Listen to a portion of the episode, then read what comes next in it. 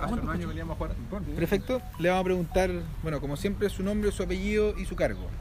Perfecto, Marco Antonio Quiñones Rivas, jefe de la prefectura de Viña del Mar. Perfecto, que nos cuente este operativo que realiza la PDI, eh, en qué consistió, cuántos detenidos y qué es lo que se incautó también.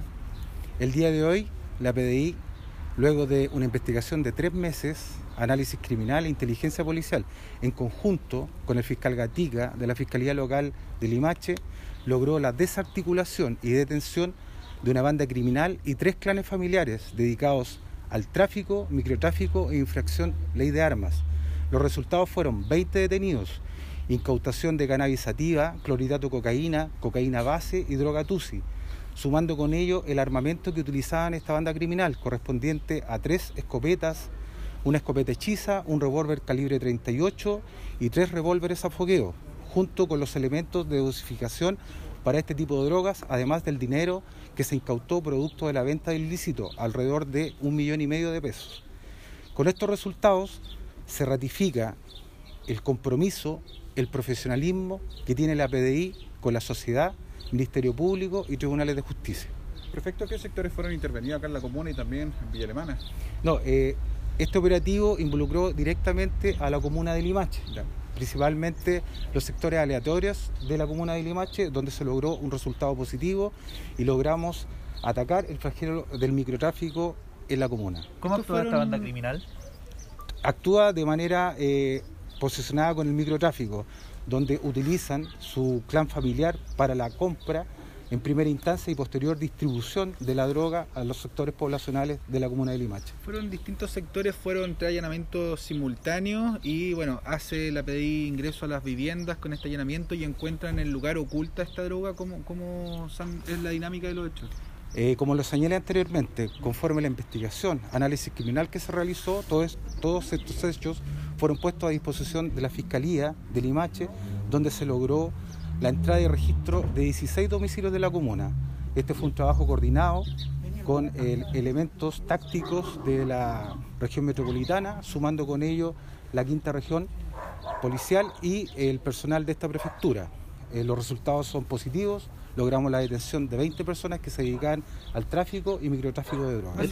¿Dónde operaban estas personas? ¿Dónde operaban acá en la comuna de, Limache o en distintas comunas aledañas? Todas las personas operaban en la comuna de Limache, realizando el tráfico y microtráfico de drogas en la comuna. ¿Son todos mayores de edad y menores involucrados?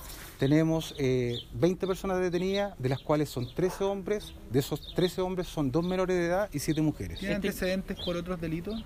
Gran parte de los detenidos ya cuenta con antecedentes policiales por microtráfico e infracción ley de armas. ¿Esta investigación queda acá o sigue avanzando con los resultados que puede arrojar ahora con la detención de estas 20 personas? Cada investigación, producto del análisis criminal, va, va arrojando un resultado. Ese resultado posteriormente el fiscal lo determina, lo analiza y se siguen las líneas de investigación pertinentes. ¿Todos pasan a control de detención bajo la misma causa? Gran parte de los detenidos pasan a control de detención conforme a las instrucciones que da el fiscal Gatica a cargo de la investigación. ¿Tribunal de Limache? Tribunal, Juzgado de Garantía de Limache. Perfecto, y respecto a las armas, eh, son armas, bueno, ya lo decía, pero hechizas, hay, armas robadas en, Todo eso es materia de la investigación. Hasta el momento tenemos tres escopetas, eh, una escopeta hechiza, y tenemos un revólver calibre 38 y la munición para estas respectivas armas. ¿Podría detallarnos cuáles fueron los equipos que trabajaron desde muy temprano en redes sociales? Se manifestaban muchas personas diciendo que el helicóptero pasaba a muy baja altura. Bueno, este es un operativo masivo, obviamente con los resguardos que se deben tomar y las providencias necesarias.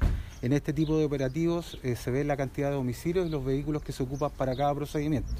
También por lo mismo se utilizó el personal de la, de la Brigada de Reacción Táctica de la comuna de Santiago en conjunto eh, con la Prefectura de Operaciones Especiales, con la finalidad de tener los resultados que obviamente ustedes ven acá y que son tangibles para todos ustedes. ¿Hubo resistencia de las personas? ¿Alguien que haya huido? ¿Tal vez intercambio de disparos? ¿Algún policía herido? El resultado de la investigación fue positivo. No tuvimos ningún tipo de percance en el allanamiento ya debido a la coordinación y trabajo que se realizó con anterioridad a los hechos. Muchas gracias. Gracias. Me dicen? Bueno, si bien es cierto, esto es una investigación que ha durado tres meses, ha sido un análisis estratégico y inteligencia por parte de la Policía de Investigaciones, que además ha contado con funcionarios de Santiago y ha habido un amplio operativo lo más importante es que este amplio operativo eh, responde a una necesidad de tres sectores que han sido generalmente muy estigmatizados con el tema del microtráfico y el narcotráfico. Y esto deja bastante más tranquilo a las familias que llevan oriundamente viviendo ahí desde hace mucho tiempo y que siempre habían manifestado este problema de inseguridad en estos sectores. Por tanto, nosotros queremos felicitar el actuar de la Policía de Investigaciones en este minuto con un resultado muy concreto. Son tres clanes familiares y esos clanes familiares definitivamente estaban muy armados en cada uno de los sectores. ¿Hay algún llamado a denunciar a los vecinos de manera anónima? Yo quiero agradecer a los vecinos de estos sectores porque si bien es cierto no los vamos a nombrar, pero es muy importante la información que siempre nos está llegando de los vecinos y vecinas que finalmente uno inicia la investigación acá y procede después a darse cuenta que la distribución de la droga no es tan solo en Limache, sino también a lo largo de la provincia de Marga Marga y que estos clanes familiares van creciendo en el tiempo respecto de eso. Gobernadora, en materia de seguridad, usted menciona que son tres sectores los que se allanaron en este caso. Eh, esta no es la primera vez que ocurre una situación de estas características. Usted menciona que ya anteriormente han habido hechos de narcotráfico. ¿Qué es lo que nos podría detallar respecto a estos tres sectores? Si es que anteriormente ya cumplían con ciertos eh, requisitos para ser allanados de esta forma. Aquí el trabajo de la Policía de Investigaciones ha sido concreto y es real. Hoy día existen 20 detenidos, ahora le corresponde a la justicia hacer lo suyo respecto de la investigación y definitiva poner tras las rejas a aquellos que atentan contra tantos valores de la sociedad. Gracias, gobernador. Yo creo que hoy día es una buena noticia lo que ha sucedido aquí en la comuna. Una buena noticia porque significa que las instituciones están funcionando, porque las denuncias llegan a destino, porque hay una, una operatividad en torno a una sensación que se generaba en distintos barrios y que requería una intervención policial importante. ¿Cuál es el llamado? Que la gente siga confiando en las instituciones y siga confiando en la denuncia segura, siga eh, planteando las en las instancias de denuncia que hoy día existen cada una de las situaciones que, ven y que visualizan como riesgosas en cada uno de esos sectores esta es la manera que hay para poder terminar con ese tráfico que daña a la juventud, que estigmatiza poblaciones y que en el fondo genera conflictos en distintos en distintas partes de nuestra ciudadanía. Yo lo que espero de verdad es que aquí no solo haya habido un compromiso del ciudadano que denuncia, de las policías que investigan y de quienes desarrollan finalmente todo este proceso, que quiero felicitarlas también, sino que también pasemos a la segunda fase, que es en el fondo que el Ministerio Público, que la Fiscalía, que en el fondo eso se implemente en detenciones, en penas y en sanciones que sean ejemplificadoras y que en el fondo permitan seguir dándole tranquilidad a la ciudadanía en sus distintas acciones y en su, en su diario vivir. Alcalde, ¿cómo ha visto usted el actuar del Ministerio Público en este tipo de acciones? Si nos puede comentar respecto a esto.